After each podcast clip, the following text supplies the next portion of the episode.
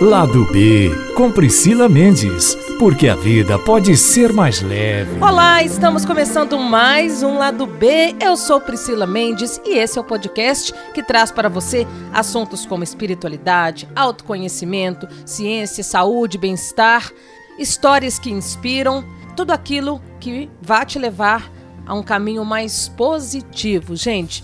Então, Sei que, falando em positivo, a situação não tá fácil para ninguém. Estamos aí de quarentena, muita gente dentro de casa e ainda bem por isso, porque a gente tem visto resultados positivos com esse isolamento social. Algumas pessoas não conseguem fazer porque de fato precisam trabalhar ou são profissionais aí da saúde, né? mas o pouquinho que a gente consegue fazer desse isolamento pensando no outro já ajuda demais. A gente tem que pensar na nossa segurança, mas também na segurança e no bem-estar daqueles que nos cercam, né? Pensar um pouquinho aí no próximo.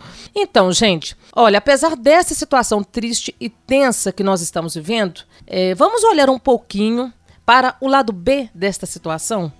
A gente está tão acostumado a viver na correria, no pancadão, de forma mecânica, e quantas coisas nós vamos deixando pelo caminho sem dar a devida importância, inclusive as nossas próprias necessidades. Então, olhe para essa situação atual como oportunidade uma oportunidade para rever seus valores, para se conhecer melhor, para buscar a sua essência, para refletir sobre o seu projeto de vida, o seu real propósito. E fazendo esse exercício também comigo, é, eu decidi compartilhar com vocês sobre essa busca pelo nosso Ikigai. Já ouviu falar? Não? Então deixa que o lado B de hoje vai te apresentar um pouquinho sobre essa maravilhosa filosofia oriental. O Ikigai, gente, é uma palavra, como vocês já podem imaginar, de origem japonesa e que não tem uma explicação única, objetiva. O conceito se refere à busca pelo equilíbrio interior, a razão de ser, o propósito que explica a vida, aquilo que te faz levantar da cama todas as manhãs, aquilo que mais te motiva, segundo o neurocientista Ken Mogi, que é autor do livro Ikigai. Então, só para efeito de curiosidade, é, o conceito do Ikigai surgiu em Okinawa que é um grupo de ilhas lá no sul do Japão e onde a população vive com idades bem acima da média da expectativa de vida. Por esse motivo, o Ikigai seria o grande responsável por esta longevidade, justamente porque lá as pessoas que moram ali se dedicam a vida toda àquilo que elas realmente gostam de fazer. O Ikigai nos ajuda então a entender por que você quer aquilo que você quer como assim, Priscila? Bom, por que você quer emagrecer? Por que você quer aquele carro? Por que você quer determinado emprego? Por que você quer aquela roupa? Por que você prefere ficar em casa? Por que você quer tanto fazer aquela viagem? O porquê de correr atrás dos sonhos. Quando a gente tem certos desejos aí, certas ambições, a gente se pergunta, né? Por que, que eu quero isso? Muitas vezes a gente vai pelo impulso, ah, eu quero porque o fulano tem? Será?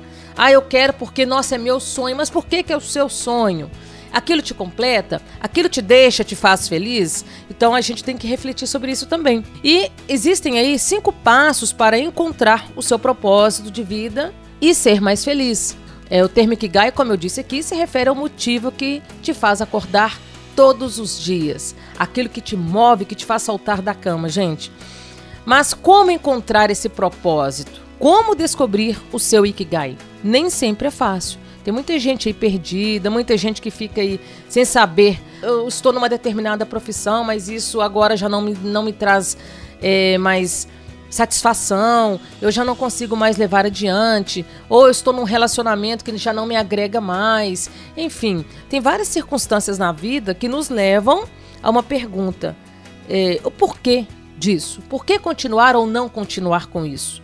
Como eu posso fazer melhor? Como eu posso ser mais feliz? E eu vou trazer aqui para vocês um material que, inclusive, está disponível na internet pelo canal do YouTube, que é do professor é, Seiti Arata, que é fundador da Arata Academy. E ele explica de uma maneira muito simples e clara sobre os caminhos que te levam a encontrar o seu Ikigai. Conhecer o seu Ikigai é conhecer a sua própria razão para viver. Como é que você vai fazer isso? Você pode encontrar o seu Ikigai em Apenas cinco passos. Vamos lá? Tem várias técnicas para você encontrar o seu propósito. E essas técnicas variam de acordo com o que as pessoas chamam a definição de propósito. Porém, todas as técnicas concordam com um aspecto que para você encontrar o seu propósito, você tem que se voltar para dentro. Quer dizer, você tem que ter uma conversa sincera com você mesmo ou ter uma boa dose de autoconhecimento. Essa é a ideia. Caso contrário, o que você acha que é o seu propósito, na verdade pode ser simplesmente que outras pessoas acham que é bom para você. Isso inclui o palpite dos seus familiares, dos seus colegas de trabalho, as celebridades que você acompanha, até mesmo propagandas que você vê por aí. Para você encontrar a sua verdadeira razão de viver, então aqui vão cinco passos simples, mas que trazem um impacto realmente profundo. O primeiro passo é começar pequenininho, começar pequeno. O primeiro passo para você encontrar o seu Ikigai é se livrar da mania de grandeza. Parece que está afetando todo mundo hoje em dia, não é verdade? Nós queremos ter um monte de dinheiro, queremos ter um corpo todo trincado, em forma, queremos ter uma carreira bem sucedida, queremos ter uma família feliz, uma casa bonitona, bem decorada, o um carro do ano. Ter, ter, ter, ter, ter. Queremos ter tanta coisa que no final das contas não temos quase nada. Em vez disso, experimente começar pequeno. Escolha uma única área da sua vida que esteja precisando de uma atenção maior Veja o que você pode melhorar um pouquinho. Deixa de lado a mania de grandeza. Começa a construir a sua razão de viver aos poucos, pecinha por pecinha, mas de uma maneira constante, que faça sentido dentro de um planejamento de vida maior. O passo número dois é você se liberar. Se liberar de ideias antigas, que talvez hoje já não estejam mais alinhadas com aquilo que você quer realmente quer da vida. As pessoas mudam. Por exemplo, quem diz que você tem que ter aquele corpo esbelto, uma casa grande e o carrão do ano para você finalmente ser feliz? Essa é uma real necessidade sua, é algo que veio de fora, veio da família, veio dos colegas, veio da publicidade. Você internalizou todas aquelas ideias de modo até você acreditar que a ideia é sua. Para você encontrar o seu Ikigai, busque se libertar dessas ideias preconcebidas. Reflita com cuidado, olhando para você mesmo, para você encontrar o que você realmente que é a da vida. O passo número 3 é você encontrar harmonia, sustentabilidade. Porque de nada adianta você encontrar o seu Ikigai se você se esse Ikigai não traz harmonia para sua vida, se ele não é sustentável a longo prazo. Então vou te dar algumas perguntas para você usar como ferramentas para ajudar a encontrar o seu Ikigai. Pergunte-se: isso é sustentável? Será que essa atividade vai, vai ajudar você a se manter no longo prazo? Será que você pode tirar seu sustento disso? Será que é algo que vai manter a sua saúde? Pensa no Ikigai, imagina uh, quatro círculos, ok? Quatro círculos, uma área em comum. Aquilo que você ama, aquilo que o mundo necessita, aquilo que você é bom e aquilo que ajuda você a ganhar dinheiro suficiente para o seu sustento. Quando você encontra uma atividade no meio que reúna essas quatro características, qualidades, você encontra a sua razão para viver. O passo número 4 é você ter alegria nas pequenas coisas. O quarto passo é você não condicionar sua felicidade ao cumprimento de grandes objetivos. Um erro que muitas pessoas cometem ao traçar planos de vida é montar projetos grandiosos, a condicionar a própria felicidade ao cumprimento desses projetos. Por exemplo, digamos que uma das suas grandes metas é concluir uma pós-graduação. Muito bom. Pode ser uma tarefa árdua.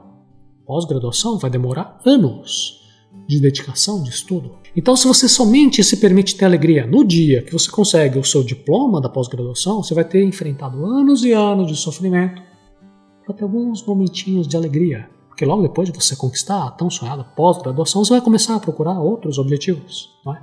Sua alegria vai passar e aí você vai traçar novas metas, novas condições para sua felicidade. Isso é um ciclo sem fim. E tem uma maneira mais inteligente de levar a vida. Aprenda a ter alegria nas pequenas coisas. Aprenda a ter alegria cada vez que você senta para estudar algum assunto da sua pós-graduação. Até mesmo uma alegria a cada erro que você comete quando você está preparando seu trabalho de conclusão de curso. Tem alegria até mesmo quando você se permite identificar que você está condicionando a sua alegria a um objetivo, ao cumprimento de um objetivo. Interessante essa ideia. Nossa vida tem muito mais momentos corriqueiros do que os grandes momentos. Se você só se permite ter alegria quando você alcança algo muito grandioso, está se condenando a uma vida cheia de insatisfação para você ter alguns poucos momentos passageiros de felicidade. Passo número 5 é você estar no aqui e agora. Então veja, aprenda a viver o presente. Aprenda a aproveitar toda a, a, a jornada, é, não apenas o objetivo final. Agora mesmo, você está aqui me vendo. Você está aproveitando a sua jornada? Está pensando, puxa, eu não sou uma dessas pessoas sortudas que já encontrou um grande propósito, que já encontrou a grande razão para viver. Uau! Muitas filosofias orientais nos alertam para esse risco de nós abandonarmos o agora, de deixar de viver muito presente. Quando a gente se concentra no desejo, quando o nosso foco está naquilo que nós desejamos ou naquilo que nós não queremos, o que acontece? Nós deixamos de viver o agora e aí nós abrimos as portas para o sofrimento. A razão pela qual nós sofremos é o desejo fora de hora, é o hábito de sempre querer antecipar o futuro ou ficar lembrando do passado sem nunca aproveitar o momento presente. Se a gente não está nunca satisfeito com o momento de agora, nós sempre estamos querendo alguma outra coisa. E essa é a principal causa do sofrimento. Se nós estamos presentes, vivendo completamente o momento presente, não haveria querer, não querer. Nós estaríamos a em plenitude. Encontrar o seu Ikigai é você conhecer você mesmo. Comece pequeno, jogue fora as ideias antigas, busque algo que te traga harmonia, sustentabilidade. Lembre de ter alegria nas pequenas coisas e principalmente de dar atenção ao aqui e agora. Gostaram? Posto que te cutucou um pouquinho aí, né? Às vezes a gente está caminhando numa certa direção, mas ao mesmo tempo você não se sente pleno, não se sente satisfeito. E é necessário olhar para o outro lado, um outro caminho que também é possível. Mas se você não tirar esse tempo para se observar, você talvez vá viver eternamente insatisfeito, infeliz, sem encontrar esse real propósito da sua vida. Então, é por isso que eu digo, a gente também tem que começar a encontrar as oportunidades em meio às dificuldades, em meio à crise. É, então, aproveitando aí esse tempo de isolamento que estamos vivendo, eu te convido a refletir melhor sobre o seu propósito de vida. Quais são suas ambições? Ambições aqui no sentido de aquilo que te move neste mundo, tá? É, você vive para quê, para quem ou por quem? Se não está feliz, se não sabe de onde começar ou como recomeçar, olhe para dentro de você. Marque um encontro, um café com você mesmo e para você conversar sobre seus valores, paixões, sonhos e, como eu já mencionei aqui no podcast, comece pequeno, vá aos poucos, mas vá, ok? Então, eu vou ficando por aqui. E se você quiser me acompanhar nas redes sociais, o meu Instagram, no perfil arroba Priscila Mendes 170 e também a página do Facebook, o Lado B com Priscila Mendes. Você pode também me encontrar lá, ok? E a gente pode interagir. Eu deixo para vocês aquele abraço, toda a minha gratidão. Um beijo e te encontro no nosso próximo episódio. Até lá!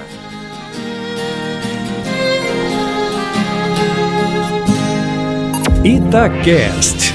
Aqui o papo continua.